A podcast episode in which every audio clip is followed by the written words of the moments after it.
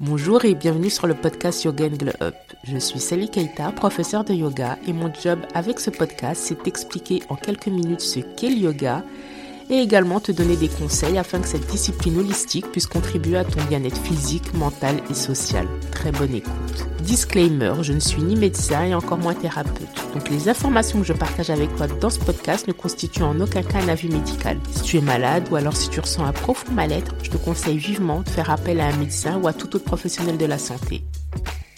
Namasté.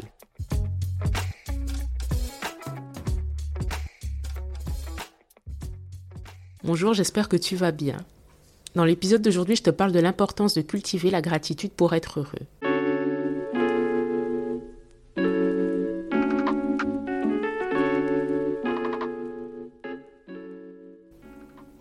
Plusieurs études sur la gratitude, dont celles menées par les chercheurs américains en psychologie Robert Emmons et Michael McLaughlin, qui ont entre autres consacré plusieurs années d'études sur la gratitude, ont démontré que pratiquer la gratitude accroît non seulement le degré d'émotions positives comme la joie ou l'amour, mais également contribue à une meilleure santé physique et psychologique.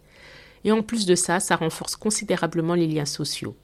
Les neurosciences ont également démontré que lorsque nous pratiquons la gratitude, le cerveau libère de la dopamine, qui est l'hormone du bonheur. En bref, les gens qui pratiquent régulièrement la gratitude sont beaucoup plus heureux. Pratiquer la gratitude, ce n'est pas uniquement remercier Dieu, une personne ou la nature, c'est bien plus que ça. Par exemple, tout à l'heure en sortant de mon immeuble, mon voisin m'a tenu la porte, la porte de sortie. Je l'ai remercié. Ça, c'est de la politesse. J'ai exprimé et ressenti de la gratitude car ce que je t'ai pas dit, c'est que je portais plusieurs paquets et dans l'un de ces paquets, il y avait un vase, un vase que je voulais offrir à ma mère. Et en me tenant la porte du hall de sortie, il a empêché que ce vase tombe et se casse. Et j'ai pu offrir bah, le, le cadeau à ma mère qui a vraiment été contente. J'ai été reconnaissante envers mon voisin car par sa gentillesse, il a évité que le vase tombe et se casse et j'ai ainsi pu faire plaisir à ma mère. La gratitude, c'est donc être reconnaissant envers un bienfait que Dieu, une personne, la nature, l'univers nous apporte ou nous a apporté. Le contraire de la gratitude, c'est l'ingratitude. Les chercheurs américains Robert Emmons et Michael McLaughlin définissent la gratitude comme un processus en deux étapes. Premièrement, il faut reconnaître que l'on a obtenu un résultat positif. Ensuite, il faut reconnaître que ce résultat positif a une source externe, c'est-à-dire qu'on ne peut pas ressentir ou exprimer de la gratitude envers soi-même. Tu n'es pas obligé d'être croyante ou croyant pour pratiquer la gratitude. Tu peux avoir de la gratitude envers une personne ou même la nature pour un bienfait qu'elle t'a apporté. Par exemple, tu peux être reconnaissant ou reconnaissante envers un prof qui t'a donné le goût de la lecture. Et grâce à ce prof, tu exerces un métier que tu aimes dans le domaine littéraire. Comment pratiquer la gratitude? L'idéal, c'est de tenir un cahier et d'écrire tous les soirs, avant de dormir, là où les choses pour laquelle ou pour lesquelles tu ressens de la gratitude, et d'expliquer pourquoi. Ou tu peux également écrire une lettre à une personne qui t'a apporté un bienfait, soit tu lui envoies cette lettre, ou tu peux même aller voir cette personne pour lui lire cette lettre. Ou si tu le souhaites, tu peux même garder cette lettre. L'important, c'est d'exprimer sa gratitude, c'est de la formuler, que ce soit à l'oral ou à l'écrit, et peu importe comment et à qui. Tu peux même l'exprimer à toi-même, comme je le fais souvent quand euh, je remercie le bon Dieu. Tu vas me dire maintenant quel est le lien entre la gratitude et le yoga. Pratiquer la gratitude, c'est pratiquer une des recommandations issues d'une des huit branches du yoga. C'est pratiquer ce que l'on appelle santosha. Santosha, c'est le contentement, du verbe contenter, être content. En fait, c'est se concentrer sur toutes les choses positives de la vie que l'on a et d'en être reconnaissant.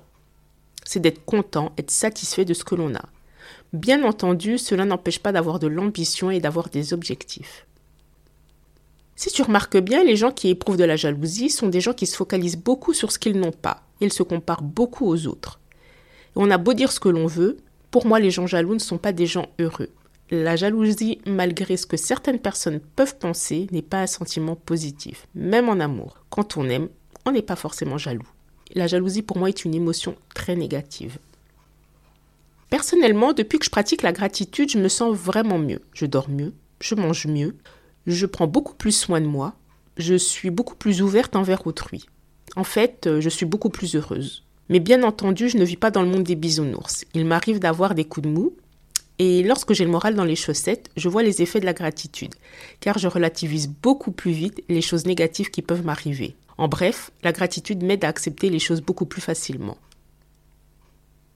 Pour finir, je vais te donner un petit conseil. Je te propose de faire euh, une chose pour améliorer ton bien-être. Pendant une semaine, programme tous les jours quelques secondes pour remercier une personne, un être, la nature, ou si tu es croyant ou croyante, Dieu. Et bien entendu, tu dois expliquer pourquoi tu remercies Dieu, la nature, cette personne ou cet être. Tu dois expliquer pourquoi cette personne a illuminé ta journée, t'a fait grandir.